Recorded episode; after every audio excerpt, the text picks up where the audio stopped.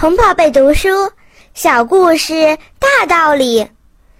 上帝的惩罚。一个犹太教的长老在安息日偷偷去打高尔夫球，上帝决定惩罚他，因为按宗教规定，安息日是只能休息的。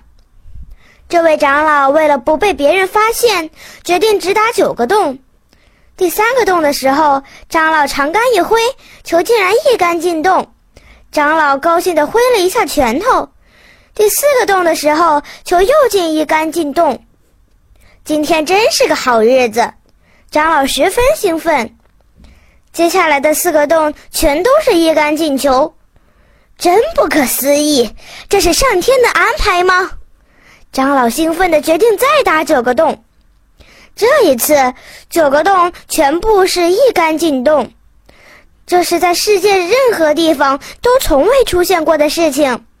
长老手舞足蹈，简直快要乐疯了。上帝边上的小天使不解地问上帝：“您不是说要惩罚他的吗？我怎么没看见他受到什么惩罚呀？”我已经惩罚他了，上帝笑着说。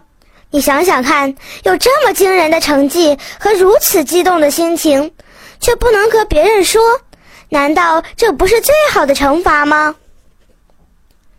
这个故事告诉我们，取得了引以为傲的成绩，却不能告诉别人，只能深藏在心底，是非常痛苦的。